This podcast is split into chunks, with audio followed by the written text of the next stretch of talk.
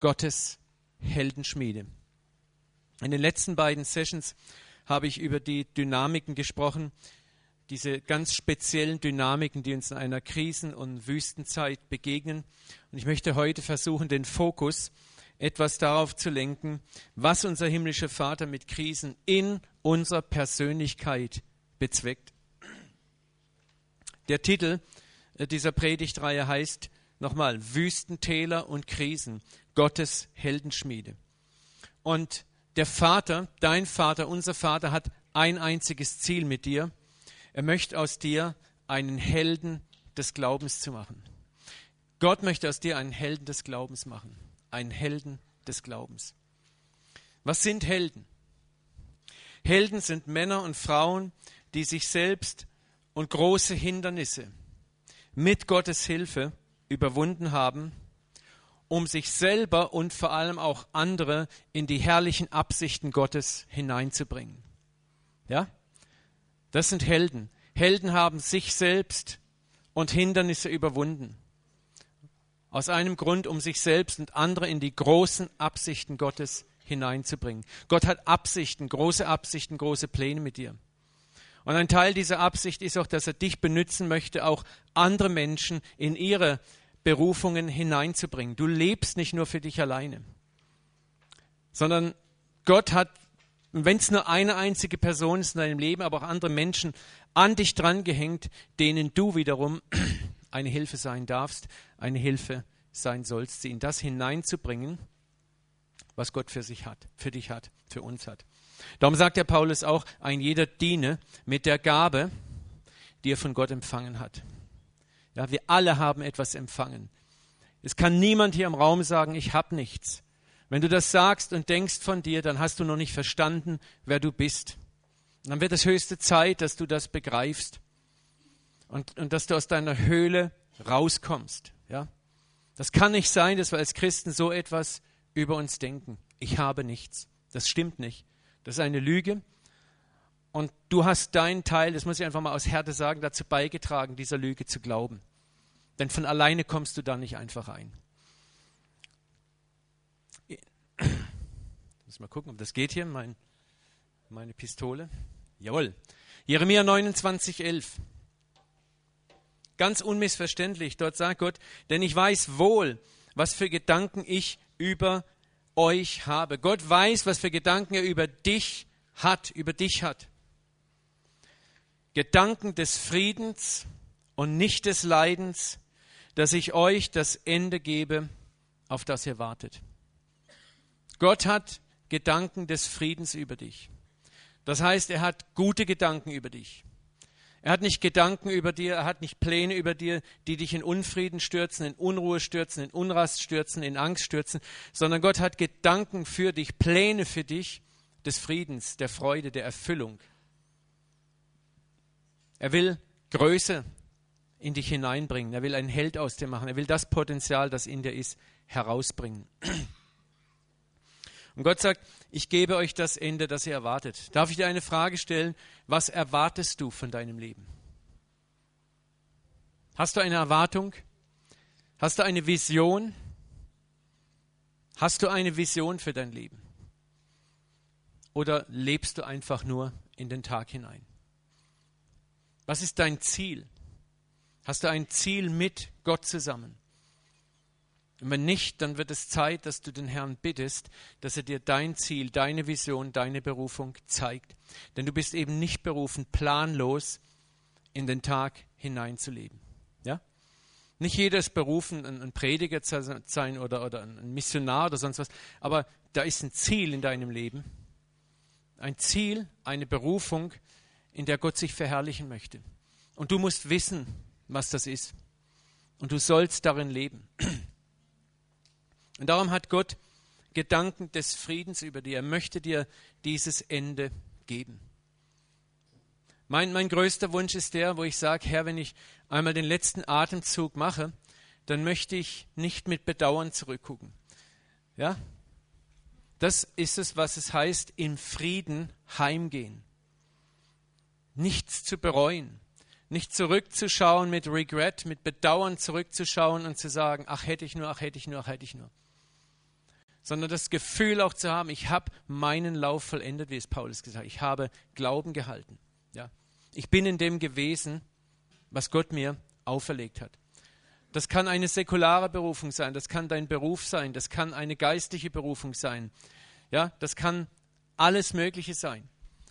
Wir müssen aufhören, diese Unterscheidung, nur die, die, die Pastoren und Missionarsberufe sind die heiligen Sachen, das ist ein völliger Schwachsinn. Ja? Wir alle haben eine Berufung. Und wenn jeder in seiner Berufung lebt, werden wir Salz und Licht in der Gesellschaft sein. Amen. Und deswegen ist es wichtig, dass du dich auch fragst, ist vielleicht dein Beruf gerade deine Berufung, aber Gott möchte dich noch genialer darin machen. Gott möchte darin noch mehr Tore öffnen.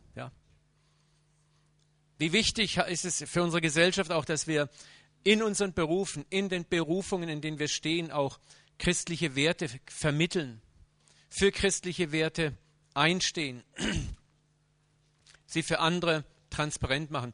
Ich hatte die Woche letzte Woche Besuch von einem Manager.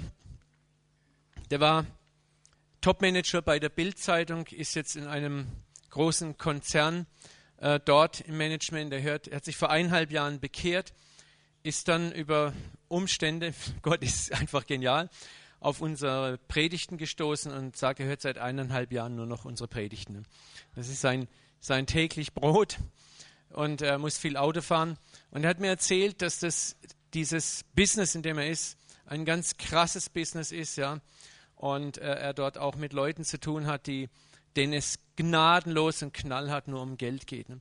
Und hat mir seinen Kampf geschildert, wie, wie, er überlegt, ob er dort wieder weggeht, woanders hingeht oder ob er dort einen Stand einnehmen muss und einfach für Werte gerade stehen muss. Ja. Und ich habe ihn auch, auch ermutigt, ich habe gesagt, hör da auch genau hin, auch das kann kann eine wichtige geistliche Berufung sein, hier in diesen Bereich Werte hineinzutransportieren. So, ich habe Gedanken des Friedens über euch, spricht der Herr. Und ich werde euch das Ende geben, auf das ihr wartet. Aber Gott benützt, um uns dahin zu bringen, Täler, Krisen und Wüsten. Und was wir verstehen müssen, ist, dass sich hinter Tälern, Wüsten und Krisen gute Absichten verbergen die guten Absichten des Vaters. Er hat gute Gedanken, keine leidvollen Gedanken mit dir. Selbst wenn wir Krisen und Wüsten zunächst nicht verstehen, sie, sie, sie uns manchmal richtig hart vorkommen. Manchmal passieren auch Dinge in unserem Leben oder vielleicht im Leben anderer Menschen, wo wir denken, Gott, wo, wo bist du da? Ich verstehe das überhaupt nicht. Dinge, die so krass sind, wo wir denken, wo ist Gott da? Und da möchte ich dir sagen, das hat bewegt mich auch ganz neu. Ich hatte den Eindruck, dass Gott mir eins gesagt hat. Schau, Uwe, wenn eine üble Krise irgendwo passiert, auch unter Christen, dann ist es manchmal mein Schrei nach jemandem in diesem Umfeld, der fähig ist, in diese Krise hinein zu intervenieren. Und sei es durch Fürbitte, sei es durch geistlichen Kampf oder sei es, dass jemand wirklich so reingepresst ist in die Vollmacht Gottes, dass er in Vollmacht gegen diese Sache aufsteht. Wir haben, gucken sehr regelmäßig diese, äh, den Livestream von der Lakeland-Erweckung. Da war neulich auch eine Frau gestanden in dieser Healing Line, die ein Tuch vor Mund, eine ältere Dame, die hat ein, eine Art Tumor, der das halbe Gesicht unten zerfressen hat. Und dann war mein erster Eindruck auch, sag ich, Gott, wo bist du da? Wie kannst du sowas zulassen? Das ist ein Christ, ne? Und ich habe gemerkt, wie wieder so, so eine, eine, gewisse erstmal Bitterkeit hochkommen wollte und so und so. Und ein paar Tage später fing Gott an leise, hatte ich den Eindruck, zu meinem Herzen zu sprechen. Ich sagte, weißt du, weißt du, wie mich das schmerzt?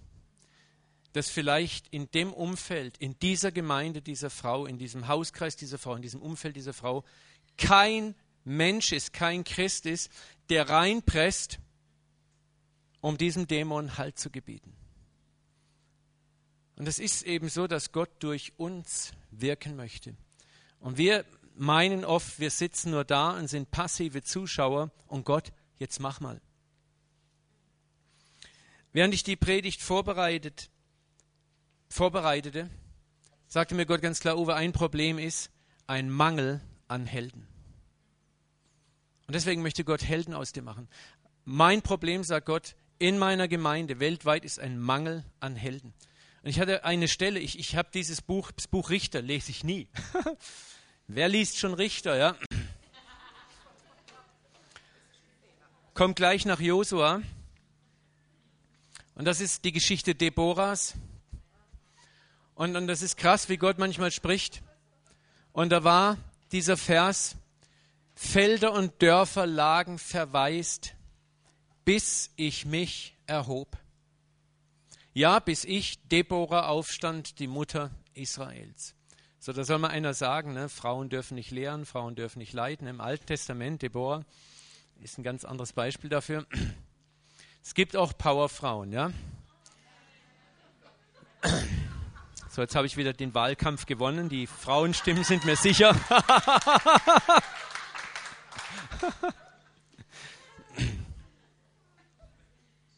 ja, ich werde immer wieder gebeten, in die Politik zu gehen. Ne? Das mache ich nicht. so, okay, weiter. Mein Volk hatte sich neue Götter erwählt und dann brach der Feind durch die Tore herein. Und jetzt pass mal auf, bei 40.000 Männern in Israel fand sich kein Schild und kein Speer. Freunde, das ist oftmals in weiten Teilen der Gemeinde, in Hauskreisen, in christlichen Gruppen der aktuelle Zustand. Unter zigtausenden in der Gemeinde fand sich kein Schild und kein Speer. Und wir sehen eine Not innerhalb dieser Gemeinde und sagen, Gott, wie kannst du es erlauben? Warum tust du dort nichts, Gott? Warum bewegst du dich nicht? Das ist genau das, was hier steht. Die Felder lagen verwaist, dann brach der Feind durch die Tore herein. Der Feind bricht durch die Tore herein, die nicht bewacht sind. Durch die Tore, die wir durch Lässigkeit und Lauheit unbewacht lassen. Und wir können uns dann nicht beschweren, dass Gott den Feind nicht aufhält. Was wir wirklich begreifen müssen, ist, dass Gott sich an uns gebunden hat. Und der Vater wird immer durch uns, mit uns an etwas arbeiten. Aber in den seltensten Fällen unabhängig alleine. Denn dafür sind wir seine Mitarbeiter. Wir sind seine Söhne und Töchter geworden, Teilhaber seines Reiches. Sondern es war Unwissenheit und es war Kraftlosigkeit da. Bei 40.000 Männern fand sich kein Schild und kein Speer. Und viele Christen leiden heute, die verschiedensten leiden, weil niemand gelernt hat, wie man geistig lebt und kämpft. Gegen Nöte, gegen Krankheiten, gegen Angriffe. Was mich immer wieder erschüttert, ist, dass es oft unter uns Christen eine erschreckende Gleichgültigkeit gibt, was geistliches Wachstum anbelangt. Eine erschreckende Gleichgültigkeit, was geistliches Wachstum anbelangt. Wir sind gleichgültig gegenüber unserem geistlichen Wachstum. Unser persönliches Wohlergehen ist uns wichtiger, dass wir einfach Nette Abende haben ist uns viel wichtiger, dass es uns gut geht, ist uns viel wichtiger. Wir sind zufrieden mit Gottesdienst, nach Möglichkeit eineinhalb Stunden, wenn es geht, bitte schön noch kürzer. Wir haben kein Schild, kein Speer und wir haben keine Helden. Das ist das Resultat, was rauskommt bei einem solchen Leben. Uns sind so viele andere Dinge wichtiger und es ist uns oft zu viel hineinzupressen in die Herrlichkeit Gottes. Und mir wird eins immer mehr bewusster, die Herrlichkeit Gottes ist nicht etwas, was für den bequemen Sucher da ist.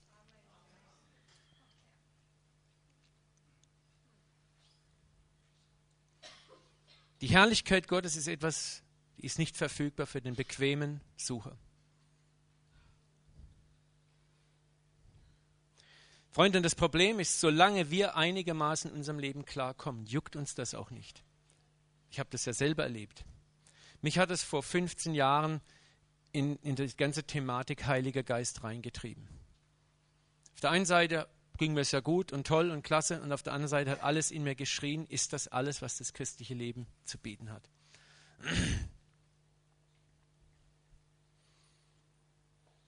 Und das ist der Punkt, warum oft Dinge geschehen, mitten unter uns, bei dir, wo du dich fragst, warum tut Gott nichts? Und die andere Problematik ist die, dass, dass es dir, solange es dir gut geht, kannst du so weiterleben. Aber der Moment kommt, wo vielleicht der Feind durch dein Tor bricht. Und dann wirst du merken, wo du wirklich stehst. Und ich möchte uns ermutigen, ermutigen, jetzt in der guten Zeit zu lernen, Schild und Speer zu benutzen, sprich in den geistlichen Kampf reinzugehen. Diese Passivität aufzugeben.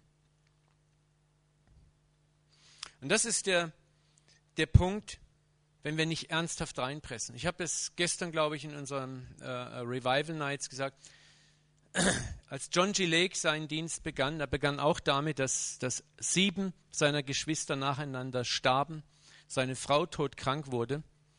John G. Lake war einer der größten Heilungsevangelisten in den 50er Jahren und er schrie zu Gott, warum tust du nichts? Und Gott sagt, du rufst mich ja nicht hinein in die Situation. So, da ist ein, ein Zusammenarbeiten von uns mit dem Herrn. Und damit wir ihn rufen, lässt Gott Krisen zu. Krisen sind gnädige Heimsuchungen. Auch diese Krise war eine gnädige Heimsuchung für Israel, bis schließlich Deborah aufstand. Die Krise führte dazu, dass Deborah aufstand, eine Frau. Und Gott wird Krisen in dein mein Leben reinbringen, dass du endlich aufstehst und der Held wirst, zu dem du eigentlich berufen bist. Und das ist der Grund, warum der Vater Krisen, Wüstenzeiten, Täler in unser Leben bringt. Damit wir lernen, aufzustehen. Und damit wir lernen, wie man kämpft und damit wir lernen, wie man siegt mit ihm, an seiner Hand, an seiner Seite. Doch nun bin ich stolz auf die Heerführer Israels und auf alle Soldaten, die freiwillig kämpften. Ja, preis den Herrn. Das Paradoxe für uns an einer Krise ist, dass sie zuallererst in ihrer Anfangszeit erschreckend ist, leidvoll ist und furchteinflößend aussieht. Und das ist dieser Schockpart, so nenne ich das, den Gott am Anfang einer, einer Wüsten- oder Krisenzeit ganz bewusst mit voller Absicht initiiert. Weil wie sieht es denn meistens aus? Bevor der Krise sind wir gleichgültig, wir sind oberflächlich, wir, wir schippern so gemütlich vor uns hin. Gott spricht schon vorher immer wieder, immer wieder klopft er an. Ich habe das in der Predigt, in der ersten Predigt, erinnere dich noch an die beiden Bilder mit den Flugzeugen. Das eine Flugzeug im Sturzflug, das andere Flugzeug schön im Geradeausflug. In welchem Flieger sitzt du lieber? Ne? Gott spricht wieder und wieder und möchte uns eigentlich anregen, kleine graduelle Kursänderungen vorzunehmen. Und wenn wir jede Woche, jeden Monat, jedes Jahr die Kursänderungen mitführen, dann ist es eigentlich ein, ein, ein, ein freudvolles, gelassenes Leben mit dem Herrn zu gehen. Aber die meisten von uns machen ihre Kurshausaufgaben nicht. Wir ersparen uns die Kurskorrekturen so lange wie es geht. Und dann muss irgendwann die ganz scharfe 90-Grad-Kurve kommen, die wehtut dann spürst du die Schwerkraft. Und das ist der Schock meistens einer Krise, den du dann spürst, wenn du in die Krise reinkommst. Und dieser Schock hat einen einzigen Sinn, dich aufzuwecken, dir zu zeigen, hey, wach auf. Gott klopft an und er will, dass du dich in Bewegung bringst, dass du anfängst, den Weg nach oben, den Weg in die Beförderung zu suchen. Und Gottes Absicht ist Veränderung zum Besseren. Uns dem größten aller Helden ähnlich zu machen. Und das ist Jesus. In Jesaja, Jesaja 9,6, glaube ich, ja, da heißt es von Jesus, diese sieben Namen Jesu. Ne? Und das ist einer seiner Namen, den er trägt, Gott hält. Gott hält. Und nach Römer 8,29 ist es des Vaters Wille, dich dort hinzubringen. Warum? Da steht es, Jesaja 9,6, denn uns ist ein Kind geboren, ein Sohn ist uns gegeben, die Herrschaft ist auf seiner Schulter. Er heißt Wunderrat, Gott hält, ewig Vater, Friedefürst. Und was heißt Gott hält? Ne? Er ist ein Held, weil er überwunden hat. Und was sagt Paulus im Römer 8,29? Denn sie, die er im Voraus erwählt hat, die hat er auch im Voraus dazu bestimmt, in Wesen und Gestalt seinem Sohn gleich zu werden. Denn er soll der Erstgeborene unter vielen Brüdern sein. Was ist deine Berufung? Im Wesen und in Gestalt dem Sohn gleich zu werden. So, das heißt, du sollst ein Held werden. Im Wesen und Gestalt sollst du dem Sohn gleich werden. Gott möchte das Wesen Christi in dir herausbringen. Das ist unsere Berufung, ihm ähnlich werden. Sondern das ist keine leere Versprechung.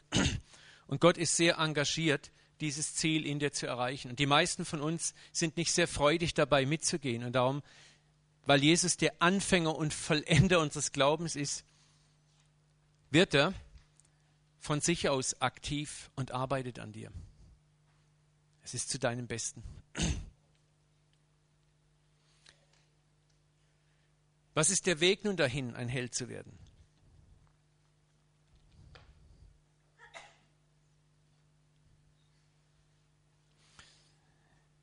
Zuallererst möchte Gott daran arbeiten, dass wir verstehen, wer ist der Vater für uns und was will er für uns sein.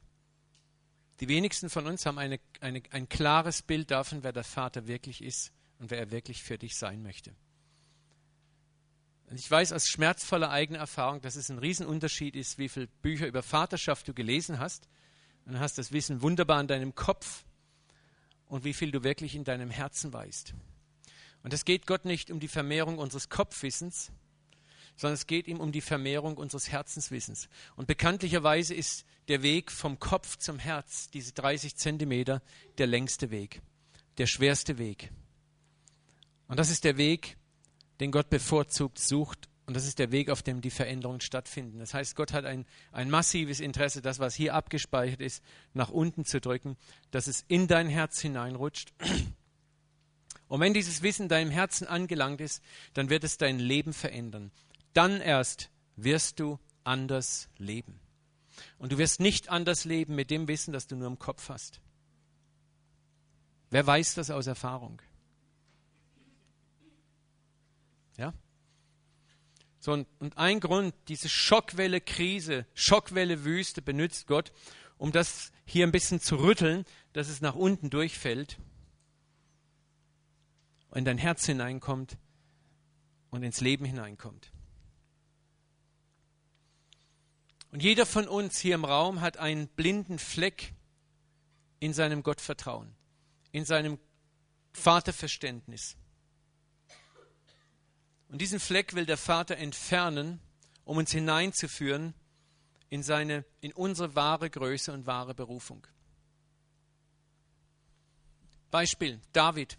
David war nicht ängstlich. Er war kein ängstlicher Junge, ein, kein schüchterner, verängstigter Junge. Er war ein Teenager, der mit Löwen und Bären kämpfte, als er die Herde seines Vaters hüten musste. Wahrscheinlich im Teenageralter hat er sogar den Mut gehabt, gegen Goliath zu kämpfen.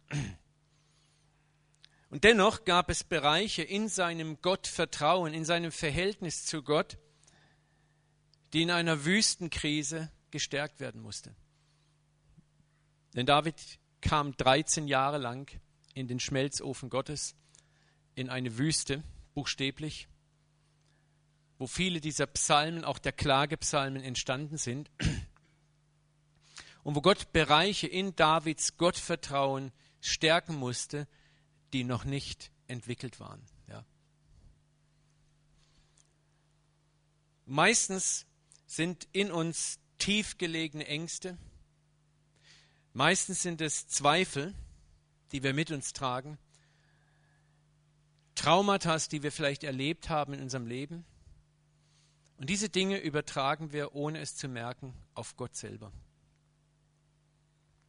Und das sind diese Dinge, die uns oft von unserer wahren Größe und Berufung fernhalten. Da waren Dinge in Davids Leben, die ihn davon ferngehalten haben, der König zu werden, von dem Gott eigentlich im Sinn hatte, dass David dieser König wird. Ein Mann nach dem Herzen Gottes. Und das Großartige ist, wie Gott das Leben Davids orchestriert und plant, um David dahin zu führen, wo er hinkommen soll. Das ist das Großartige. Gott wird auch dein Leben ergreifen und es so orchestrieren, dass du dahin kommst, wo du hinkommen sollst. Es gibt Erfahrungen in unserem Leben, es gibt Ängste und Erlebnisse, die wir verdrängen. Wir ziehen Masken auf, und wir umgehen diese Bereiche weiträumig, weil der Schmerz so groß ist. Und wir haben irgendwann gelernt, mit bestimmten Lebenstechniken diese Bereiche zuzudeckeln und unser Leben drumherum aufzubauen. Und unser größtes Verlangen ist, dass ja niemand mehr daran rührt. Wer kennt das? Ja? Es sind Verliese, dunkle Verliese, dunkle Gewölbe, die wir freiwillig nie mehr öffnen würden. Weil der Dämon, der da drin sitzt, den wollen wir nicht nochmal sehen. Aber was wir nicht begreifen, ist, dass dieser Dämon nach wie vor sein Spiel in unserem Leben treibt. Dass es keine Tür gibt, keinen Deckel gibt, der ihn wirklich aussperrt aus unserem Leben. Er wirkt über verschiedene, gerade über die Verstellungen, die wir uns angewöhnen, die Verdrehungen, die wir uns angewöhnen, wirkt er in unserem Leben weiter. Die falschen Tröster, die wir uns anziehen, um diesen Schmerz zu betäuben, sind letzten Endes seine verlängerten Arme, durch die er dein Leben weiter manipuliert. Und dann, was macht Gott? Manchmal spricht er zu dir über diesen Dämon. Und was machen wir? Wir halten uns die Ohren zu und wir wollen nicht hinhören. Und Gott spricht wieder und wieder. Und was muss Gott dann machen irgendwann? Irgendwann muss er dich mit diesem Dämon konfrontieren. Und es sind oft Bereiche, in unserem Leben, in denen wir dem Vater nicht völlig vertrauen können, uns nicht völlig hingeben können, weil wir in diesen Bereichen oft nur negative Erfahrungen gesammelt haben. Das Krasse ist, wir sind Christen, wir sind vielleicht sogar in einem christlichen Dienst, wir sind vielleicht sogar Pastoren und trotzdem haben wir diese Gewölbe. Und Gott hat Herrlichkeit vor mit dir. Gott hat Berufung für dich. Gott hat Größe für dich. Du spürst es auch, du möchtest dahin. Aber du spürst, da ist irgendetwas, was dich zurückhält. Und Gott weiß, wenn er dir diese Größe geben wird, ohne dass der Keller leergeräumt wird, dann bricht diese Macht irgendwann aus und alles stürzt zusammen. So, und Gott muss das Fundament bauen.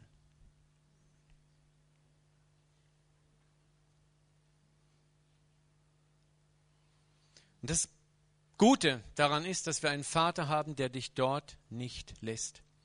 Dass wir einen Vater haben, der dich nicht mit deinen Krücken, an die du dich so gewöhnt hast, weitergehen lässt. Wir haben uns so gewöhnt an die Krücken, an die Prothesen, dass wir sind, die fallen uns gar nicht mehr auf. Aber Gott sagt, guck mal, wie du aussiehst. Wieso? Ist doch alles okay? Und Gott sagt, nichts ist okay. Und dann beginnt Gott diese Tür zu öffnen. Und das ist der, diese Schockwelle, die dann in uns reinbricht. Dieser Absturz, der zuerst kommt. Ich hatte letztes Jahr, ich war in Düsseldorf, habe dort einen Predigttermin gehabt auf einer Konferenz. Und das war da, wo Gott anfing, an mir zu arbeiten. Und ich erinnere mich noch an diese eine Nacht. Ich hatte einen Traum und ich träume ganz selten. Ich bin nicht so der Typ, der dauernd irgendwelche prophetischen Träume hat. Vielleicht kommt es noch. Aber das war ein so realer, echter Traum. Und ich ging mit Jesus an der Hand in ein Kellergewölbe runter und sehe, sehe wirklich die abscheulichsten Gestalten dort stehen. Und ich habe noch gedacht, okay, Jesus, du bist ja bei mir. Ne? Und plötzlich drehe ich mich rum und er ist nicht mehr da. Ah! Und da, da kriegst du voll die Krise erstmal, voll der Schock. Ich war richtig zu Tode erschrocken. Und das war richtig übel. Und später dann hatte ich den Eindruck, dass, dass, dass Gott mir sagte, schau, das ist das, was ich dir zeigen muss. Da ist etwas in dir, wo du noch nicht gelernt hast, in, in einer solchen Situation wirklich meine Hand zu ergreifen. Und ich habe gemerkt, dass ich Gott nicht vertrauen konnte, dass er mich da beschützen kann. Und das ist das, was Gott mir zunächst mal durch diesen Traum zeigen wollte. Und dann ging der ganze Tanz erst richtig los. Aber das Großartige ist, ich habe mittlerweile so viel gelernt, so viel verstanden, so viel begriffen. Und ich kann jetzt ganz klar sehen, wo Gott hin will. Und das ist Herrlichkeit. Eine größere Herrlichkeit, als ich sie mir je habe träumen lassen. Und ich möchte dich ermutigen. Gott ist nicht mit Halbheiten deinem Leben zufrieden. Johannes 8,36. Wenn euch nun der Sohn frei macht, dann seid ihr wirklich frei. Jesus ist nicht zufrieden mit deiner Freiheit, in der du Krücken hast, Gehhilfen hast, geistliche, wo Verliese sind, die zugedeckelt sind und dämonenlustig weiterleben. Er sagt, wenn ich dich frei mache, dann werde ich dich absolut richtig frei machen. 1. Johannes 3,8, denn dazu ist erschienen der Sohn Gottes, dass er die Werke des Teufels zerstöre. Er ist nicht gekommen, einen Teil stehen zu lassen. Er ist nicht gekommen, dich in einem Halbfrieden mit dem Teufel leben zu lassen. Er ist gekommen, um eine Radikaloperation auszuführen. Er ist gekommen, das Ding vollkommen auszuräumen. Und einer dieser Wege ist diese Schocktherapie, ist der Marsch in die Wüste, ist der Gang durch das Tal der Todesschatten.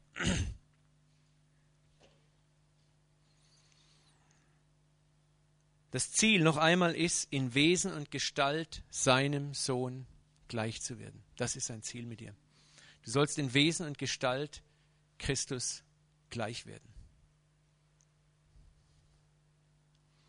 Der Vater will, dass du in Situationen, die dir jetzt noch Angst und Schrecken einjagen, ruhig und gelassen sein wirst. Wer möchte das? Ja, wo du absolute Ruhe hast. Für mich ist immer wieder diese Stelle, Paulus und Silas im Gefängnis geschlagen, aussichtslos sitzen, richtig im innersten Gefängnis, Füße im Block, kalt, wissen nicht, wie es weitergeht und sie fangen an, Gott zu loben, zu preisen. Wo ich sage, Herr, da möchte ich hinkommen, dass ich, egal was um mich herum passiert, dich loben und preisen kann. Wo, wo einfach mich nichts mehr erschüttern kann. Ja? Und da will der Vater dich haben. Der Vater will, dass du in Situationen, wo du dich verlassen und alleingelassen gefühlt hast, wieder Vertrauen lernst, dass er dich niemals verlassen wird.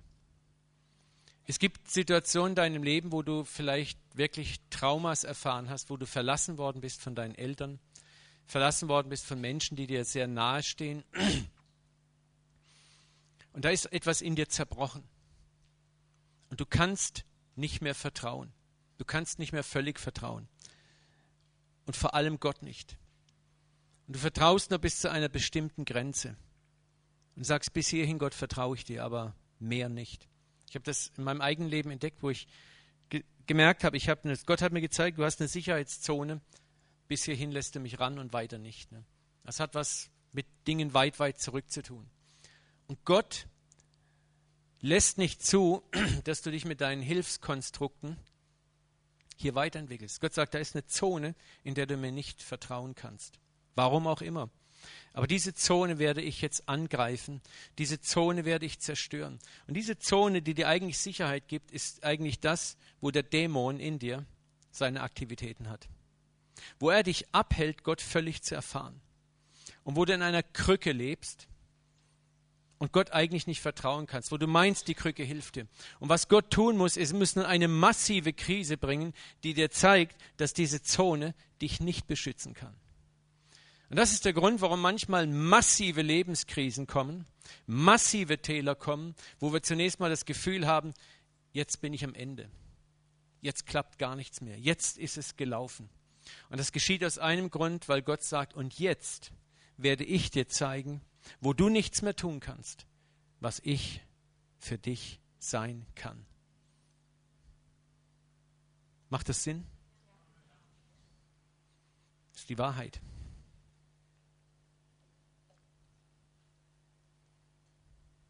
Nur dort, in der Furcht und in der Unsicherheit und in der Angst, in diesem Schmelztiegel von Krisen, von Schwächen, von inneren und äußeren Kämpfen, oft in Situationen, vor denen wir davongelaufen sind, nur dort kann Gott wirklich an uns handeln.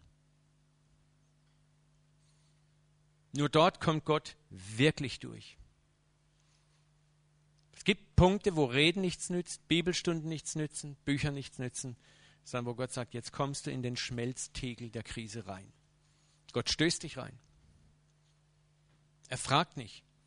Er stößt dich rein. Ja. Aber je mehr wir lernen und verstehen können, was eigentlich geschieht, diese Dynamiken verstehen, umso schneller können wir lernen, mit ihm in der Krise zusammenzuarbeiten. Ich kann es dir garantieren, die Krise wird wesentlich kürzer. Nur dort kann der Vater dir zeigen, was er für dich sein will und was er für dich tun kann und wozu du bestimmt bist.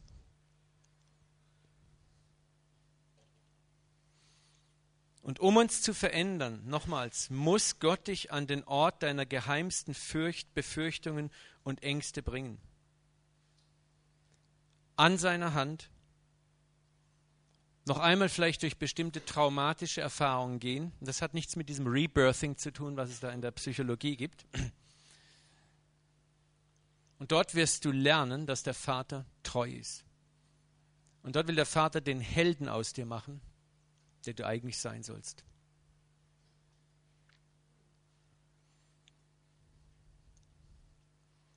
Und das Erschreckende oft ist, dass wir meinen, das ganze Trauma, das wir schon mal erlebt haben, wiederholt sich gerade wieder. Wir verstehen Gott zunächst nicht, warum er uns in eine solche Lage hineinbringt.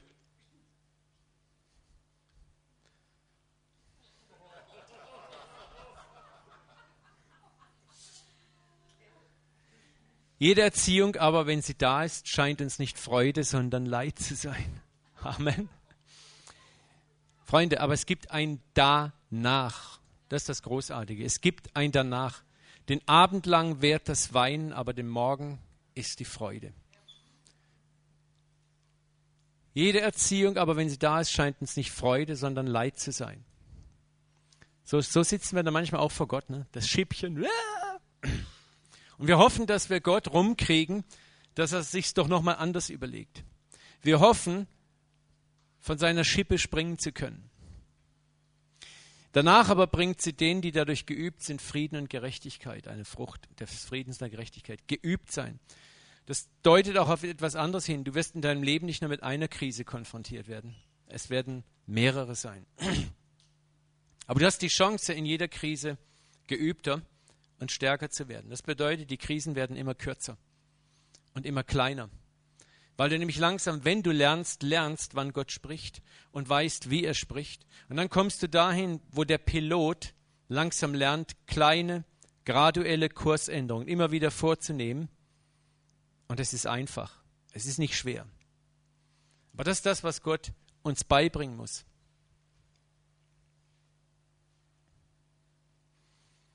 Und das Kritische in einer Wüste und Krise ist der Eingangspunkt, der Anfangspunkt, der uns Furcht macht, der uns verunsichert, diesen Punkt zu überwinden und dann Gottes Hand darin zu erkennen und dann zu fragen, Vater, was willst du mir zeigen in dieser Zeit der Wüste? Je schneller du in einer Krisensituation an diesen Punkt kommst, wo du aufhören kannst, um dich zu schlagen, wo du aufhören kannst, panisch zu sein, sondern dich selbst zur Ruhe bringen kannst und sagen kannst, okay, Vater, was willst du jetzt hier in diesem Moment für mich sein, was du sonst für mich nicht sein kannst? Umso schneller kann Gott zu dir reden, umso schneller kannst du dein Segel in den Wind anstatt gegen den Wind stellen und in die Absichten Gottes hineinkommen. Amen. Und es spielt dabei gar keine Rolle, was die Krise ausgelöst hat. Es gibt ja drei Möglichkeiten, warum du in eine Krise kommen kannst. Drei Gründe für Wüstentäler und Krisen. Einmal Erziehung, Training for Reigning, ne? Trainen fürs Regieren, Trainieren fürs Regieren. Dann gibt es die Möglichkeit, du wirst einfach angegriffen vom Widersacher, weil du volle Kanne in Gottes Plan segnest.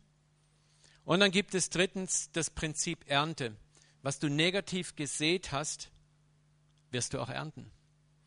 Aber es ist, das, das Großartige ist, ist eigentlich egal, was nun diesen, diese Krise auslöst, welcher Punkt.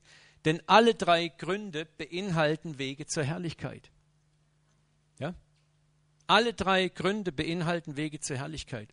Ob du erzogen wirst, das führt in die Herrlichkeit. Ob du angegriffen wirst und du lernst zu siegen, führt in die Herrlichkeit. Ob du Scheiß gebaut hast und du warst ein Rebell und Gott zerbricht deine Rebellion und zeigt dir nun durch die Krise, was falsch ist und du lernst, was falsch war und du drehst um, dann kommst du in die Herrlichkeit. So, alle drei Wege führen in die Herrlichkeit. Deswegen, egal warum eine Krise ausgelöst wird, die Frage ist, Vater, was willst du mir zeigen? Was willst du mir sein, dass du mir sonst nicht sein könntest? Warum lässt du zu, was du so leicht hättest verhindern können in meinem Leben? Und die Grundabsicht des Vaters ist, dich nach oben zu entwickeln, den Helden aus dir zu machen, den er sehen möchte und den er auch in dir sieht.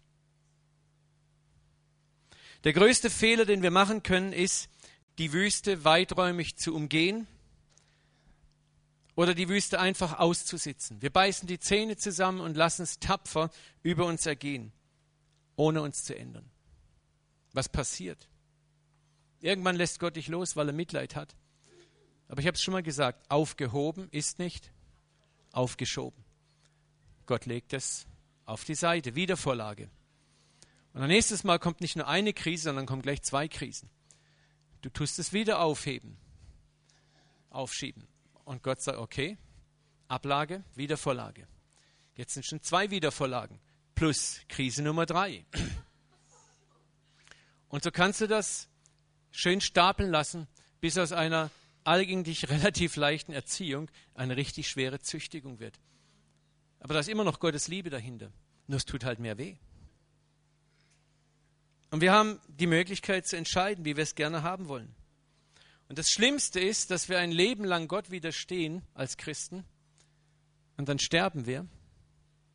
Und das ist das, was im Korintherbrief steht, dass manche gerettet werden, aber wie durchs Feuer hindurch. Das heißt, Gott möchte dir Lohn geben. Training for Reigning. Du wirst trainiert, ein König und Priester in Ewigkeit zu sein. So Gott möchte dir etwas geben. Du wirst vorbereitet für eine ewige Berufung. Und wenn du diesem Training dauernd widerstrebst, dann wirst du deinen Lohn, der dazu gedacht ist, verlieren. Du bist gerettet, aber du hast keinen Lohn oder wenig Lohn. Sondern das ist eine sehr seriöse und sehr ernsthafte und unendlich traurige Angelegenheit. Und ich möchte uns ermutigen, Krisen, Wüsten, Täler von heute Abend an neu als Wege zu sehen, als Chancen zu sehen, in die Herrlichkeit hineinzukommen, die Gott eigentlich für dich hat. Der Held zu werden, den Gott in dir sieht. Freunde, es gibt eine Zeit, wo wir zuhören, wo wir lesen, wo wir intellektuell Dinge verstehen, die ist absolut wichtig. Deswegen ermutige ich immer wieder Leute, lies, hör dir Predigt-CDs an, hör dir MP3s an, nimm so viel auf, wie du kannst. Das ist wichtig. Glauben kommt durch die Predigt. Ich habe das gestern auch gesagt. Aber das alleine hilft dir noch nicht. Danach kommt die Aktion. Das heißt, du musst das Gehörte auch umsetzen. Und wenn du es nicht machst, wird Gott anfangen, das, was du gehört und gelernt hast, im Feuer zu erproben. Dann wird dir Gott zeigen, was wirklich angekommen ist bei dir. Damit du erfahrst, wo du wirklich stehst und was Gott noch für dich tun muss. Und diese Erfahrungen können sich manchmal wiederholen, weil wir oft ein hartes Herz haben. Dieses Herz muss aufgeweicht werden. Und deswegen ist auch diese ganze Sache, der Prozess von Heiligung, ist ein Prozess. Was ist ein Prozess? eine Serie von Events, eine Serie von Events. Und nicht ein einziger Event, es ist eine Serie von Events, die Gott genau und planvoll orchestriert, um zu seinem Ziel zu kommen. Oft schämen wir uns manchmal, wenn wir eine Ehrenrunde laufen müssen. Aber ich will dir etwas sagen, es ist ein wichtiger Lernprozess. Manche Dinge lernen wir nur durch Wiederholungen. Manche Dinge lernen wir nur durch Wiederholungen. Wir lernen manche Dinge nicht dadurch, dass wir sie nur einmal erfahren. Das ist einfach so. Manches musst du zwei, dreimal erfahren, bis es Klick macht. Wer hat es schon erfahren? Ja, das ist doch das Leben, das ist das ganz normale Leben. Aber das Ziel ist am Ende, dass du vollendet wirst, umgestaltet wirst in das herrliche Bild seines Sohnes. Denn sie, die er im Voraus erwählt hat, die hat er auch im Voraus dazu bestimmt, im Wesen und Gestalt seinem Sohn gleich zu sein. Denn er sollte der Erstgeborene unter vielen Brüdern sein. Ich möchte hier einfach einen Punkt machen. Was gibt dazu nicht mehr zu sagen?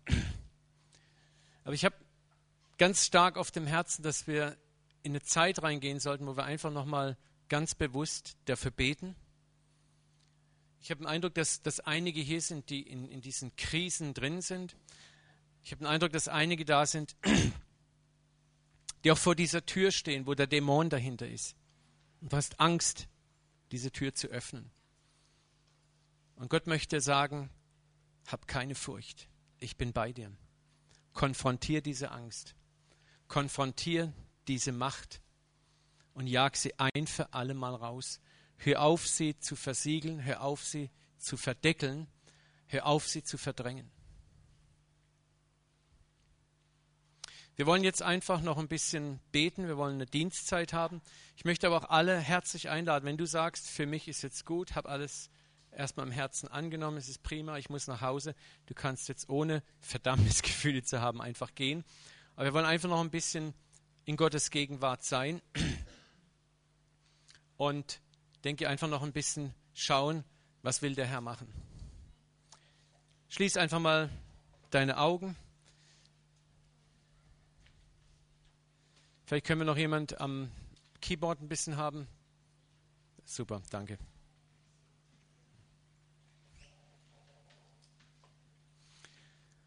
Heiliger Geist, ich möchte dich jetzt einfach einladen, dass du kommst.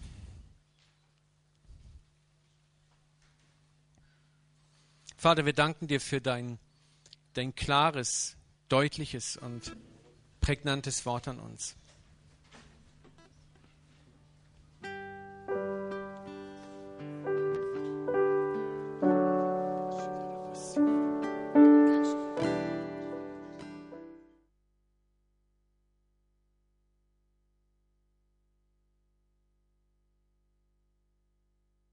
Dass du Herzen vorbereitest.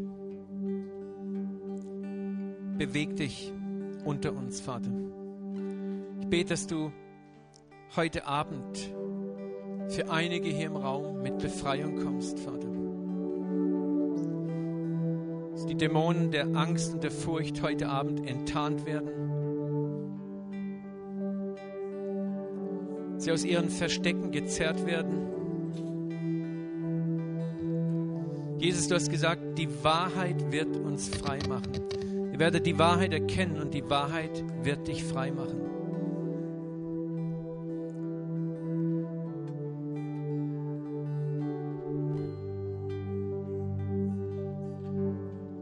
Die Wahrheit ist, dass der Vater dich über die Maßen liebt. Dass er Gedanken des Friedens und der Freude über dich hat dass er dich vom Ende her sieht, dass er dein Potenzial sieht, dass er die Fähigkeiten sieht, die in dir sind. Er hat dich erwählt, dass du gleichgestaltet werden sollst in das Ebenbild seines Sohnes. Ihm gleich sein sollst in Wesen und Gestalt.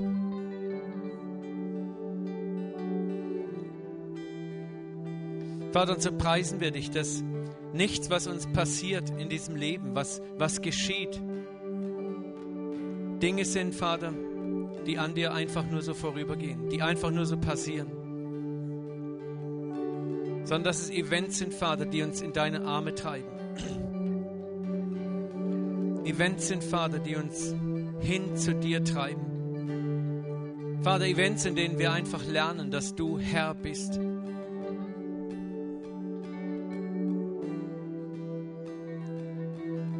Vater, wir danken dir, dass es Situationen gibt, die uns manchmal überwältigen, die uns keinen Ausweg mehr lassen. Und vielleicht bist du da auch gerade drin. Und der Vater sagte, ich, ich lasse diese Situation zu, damit du es lernst, dass ich dein einzigster Ausweg bin. Und du streckst dich vielleicht aus nach Menschen, nach menschlichen Händen, nach menschlicher Hilfe. Und es sieht so aus, als ob Gott dir einfach alles abschneidet. Wo immer du dich hinwendest, es funktioniert nicht. Und es gibt in, in Hosea diesen, diesen Vers, wo es heißt, ich habe dir deinen Weg mit Hecken verzäunt. Hosea 2. Ich habe deinen Weg mit Hecken verzäunt, damit du umkehrst zu mir deine Hilfe nicht mehr bei deinen Liebhabern suchst, sondern umkehrst zu mir. Umkehrst zu mir. Und ich spüre, dass das heute Abend so ist. Der Vater hat einigen von euch den Weg mit Dornen und Hecken verzäunt.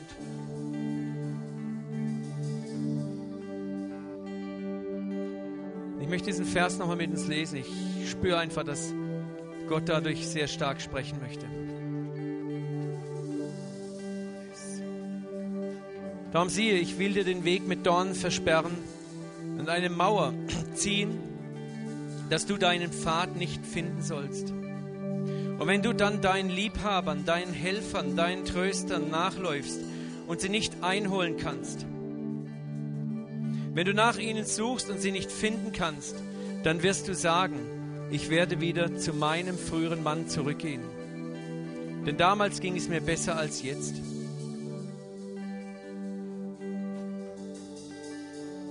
Darum siehe, ich will dich locken und ich will dich in die Wüste führen, um dort freundlich mit dir zu reden. Um dort freundlich mit dir zu reden. Und alsdann, spricht der Herr, wirst du mich nennen mein Ehemann und nicht mehr mein Baal, mein Baal. Vater, wir, wir preisen dich in diesem Moment für solche Situationen. Und ich setze dich frei von deiner Angst und deiner Furcht. Und es ist nicht der Feind, der dir den Weg versperrt, es sind auch nicht Menschen, es ist der Herr selber, der sich in seiner großen Liebe dir entgegenstellt. Und der eins will, dass du zu ihm selber umkehrst, dass er deine Hilfe ist. Es ist vielleicht das erste Mal in deinem Leben, dass du wirklich lernen wirst, ihm zu vertrauen. Ist ein eifersüchtiger Ehemann. Und er möchte dein ungeteiltes Herz, deine ungeteilte Aufmerksamkeit. Er will dein Erretter sein. Und er will nicht zulassen, dass Menschen dich erretten. Dein eigener Arm aus Fleisch und Blut dich errettet.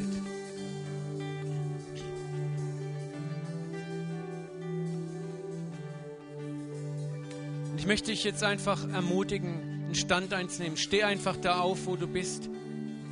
Wenn, wenn du möchtest, dass Gott jetzt selber kommt, wenn es dein Ding ist, zeig es ihm einfach. Überwind jeden Stolz und jede Scham. Es interessiert überhaupt nicht, was andere von dir denken.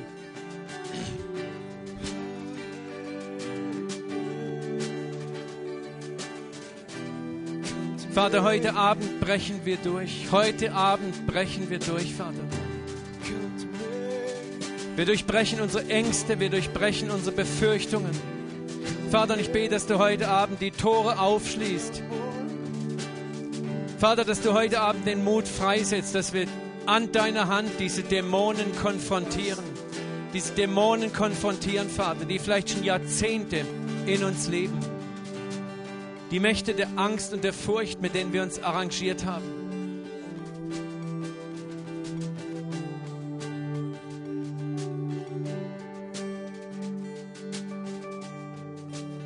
Vater, wir wollen die Lüge überwinden, die Angst überwinden, die Krücken wegwerfen, mit denen wir uns getröstet haben. Wo der Feind dir sagt, lass das Ja nicht los, du brauchst das, du brauchst das, du brauchst das. Wirf es weg von dir. Triff heute Abend Entscheidungen, diese falschen Tröster wegzuwerfen. Überwind die Angst und die Furcht. Tritt heraus aus dem Boot, tritt ins Wasser hinein. Er kommt nicht zu spät. Er kommt nicht zu spät.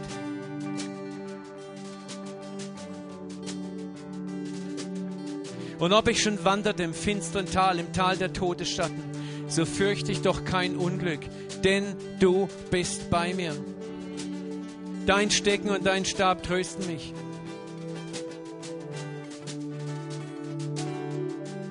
Der Herr sagte heute Abend, fürchte dich nicht, mein Kind, fürchte dich nicht, mein Kind.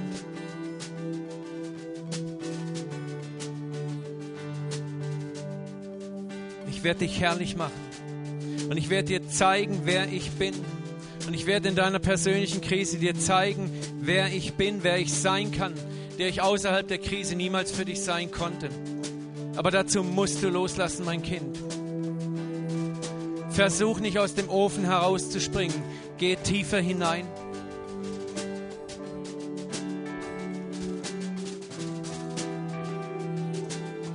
Gehorch den Mächten nicht länger. Dich gebunden halten. in Halbheit.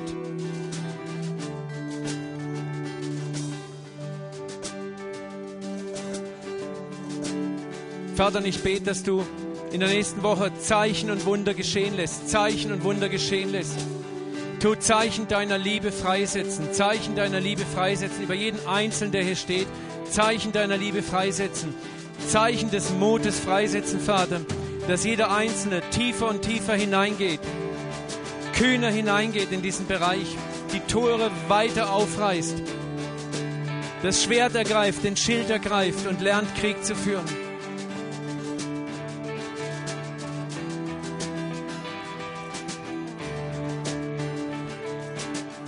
Wir konfrontieren euch, ihr Mächte der Angst, die uns gebunden haltet. Geht hinaus im Namen Jesu. Geht hinaus im Namen Jesu. Ihr seid aufgedeckt. Eure Lügen sind aufgedeckt. Die Wahrheit wird dich frei machen. Die Wahrheit wird dich frei machen. Die Wahrheit darüber, wer der Herr ist.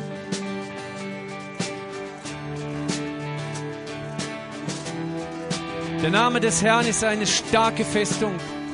Und der Gerechte läuft dorthin und wird bewahrt sein. Und der Herr will, dass du diesen Namen erfährst, erfährst, erfährst. Und darum bist du in der Krise. Dort wirst du den Namen des Herrn erfahren.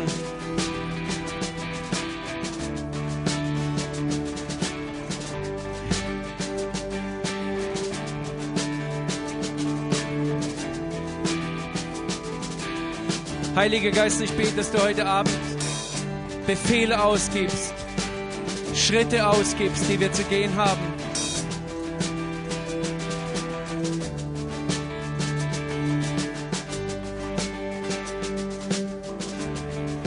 Trenn dich von allen falschen Tröstern.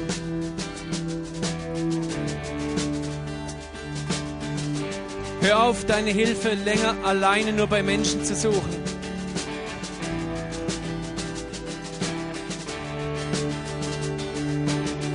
Hör auf, um den Berg herum zu laufen. Steig auf den Berg. Tu das, wovor du Angst hast. Das ist genau das, wovor du keine Furcht haben sollst. Tu genau das, wovor du Angst hast. Es ist die Angst, die der Feind dir einjagt, wo der Feind sagt, tu es nicht. Trampel auf deine Angst. Trampel auf deine Angst. Trampel auf deine Angst. Tanz auf deine Angst im Namen Jesu.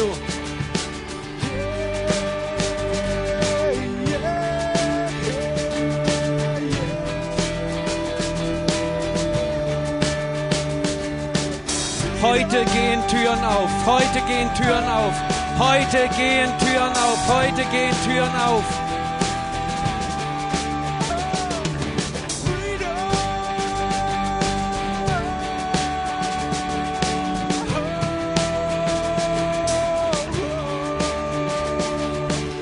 Jesus ist kommen, der starke Erlöser. Sprenge des Feindes befestigte Schlösser. Führt die Gefangenen sieghaft heraus. Heute gehen deine Türen auf. Heute gehen deine Türen auf. Fürchte dich nicht mehr länger.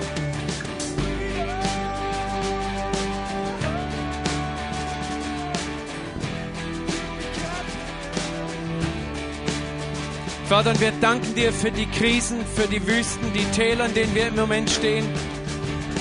Dass es Königswege in Herrlichkeit sind. Königswege in Herrlichkeit hinein sind. Königswege in Herrlichkeit. Heute ergreifen wir deine Hand, Vater. Und heute gehen wir gemeinsam mit dir durch dieses Tal. Vater, und ich bete, dass du ab heute anfängst, Licht am Horizont scheinen zu lassen, Licht aufgehen zu lassen, Licht aufgehen zu lassen, Licht aufgehen zu lassen.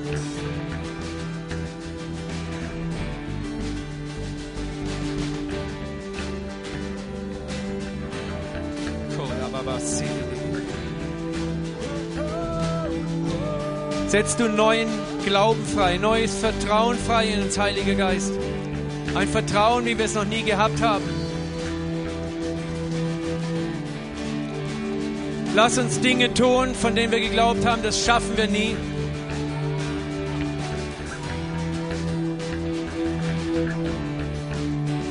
Wage es, wage es. Lass dich nicht mehr länger knechten von diesen Mächten, den Mächten der Furcht und der Angst, den Mächten, die dir sagen, du kannst es nicht, du schaffst es nicht, du bist es nicht.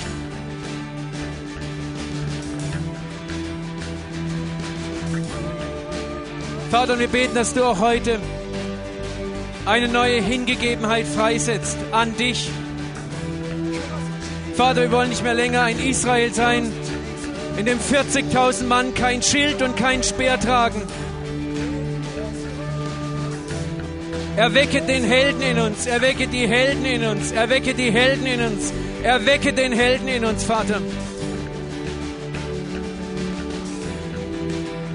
Gib uns die Kraft, Vater, unser Leben neu zu arrangieren. Neue Entscheidungen zu treffen, Vater, entschlossener mit dir zu gehen, entschiedener mit dir zu gehen.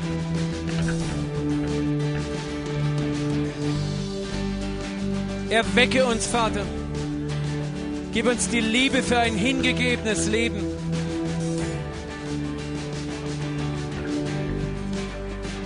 Vater, wir wollen nicht mehr länger erwarten, dass du uns in eineinviertel Stunden abfertigst. Lehr uns hineinzupressen in dein Reich, hineinzupressen in deine Herrlichkeit. Gib uns den Geist eines Bartimäus, der geschrien hat. Auch wenn die Menge sagt, sei still, schrie er noch lauter.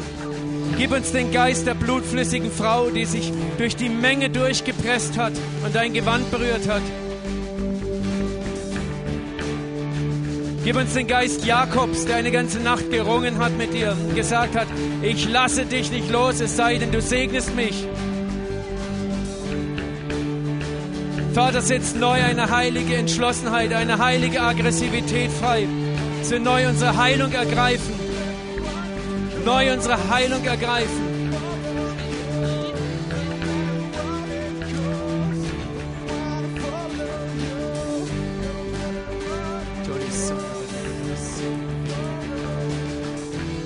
Vater, lass uns reinpressen. Lass uns reinpressen, Vater.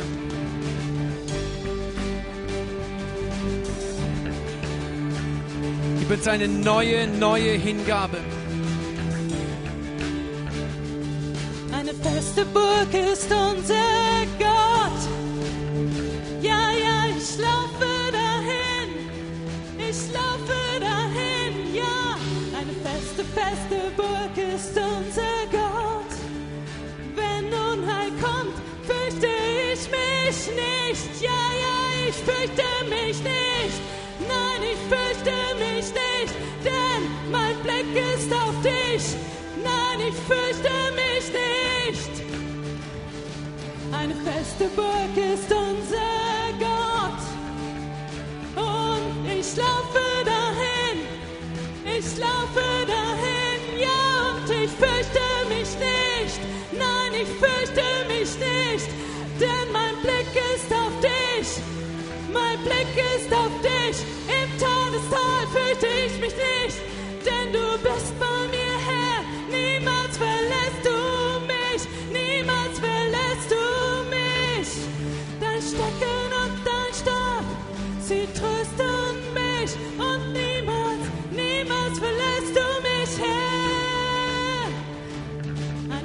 Feste Burg ist unser Gott.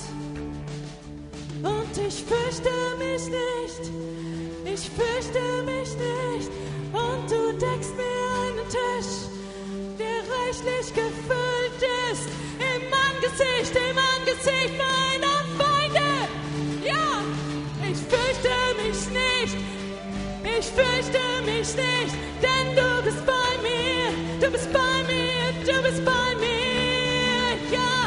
eine feste Burg ist unser Gott. Ich laufe zu ihm, ich laufe zu ihm und Gutes und Barmherzigkeit werden mir folgen.